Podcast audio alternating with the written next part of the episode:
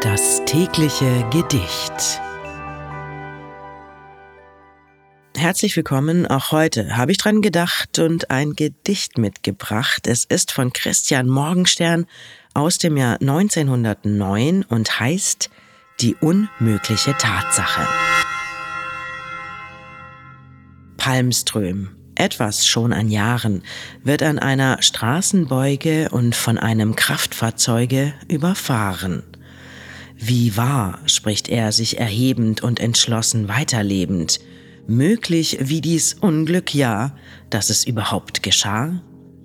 Ist die Staatskunst anzuklagen in Bezug auf Kraftfahrwagen?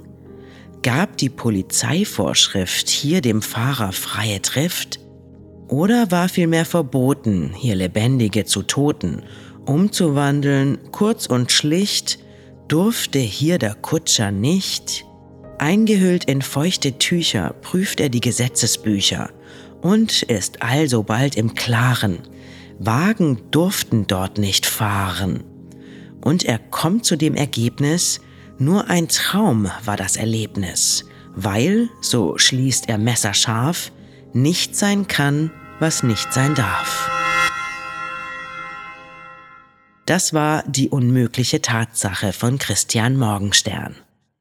Wenn du täglich dein Leben mit Poesie versüßen möchtest, folge oder abonniere uns. Das tägliche Gedicht ist eine Produktion von Bose Park Productions.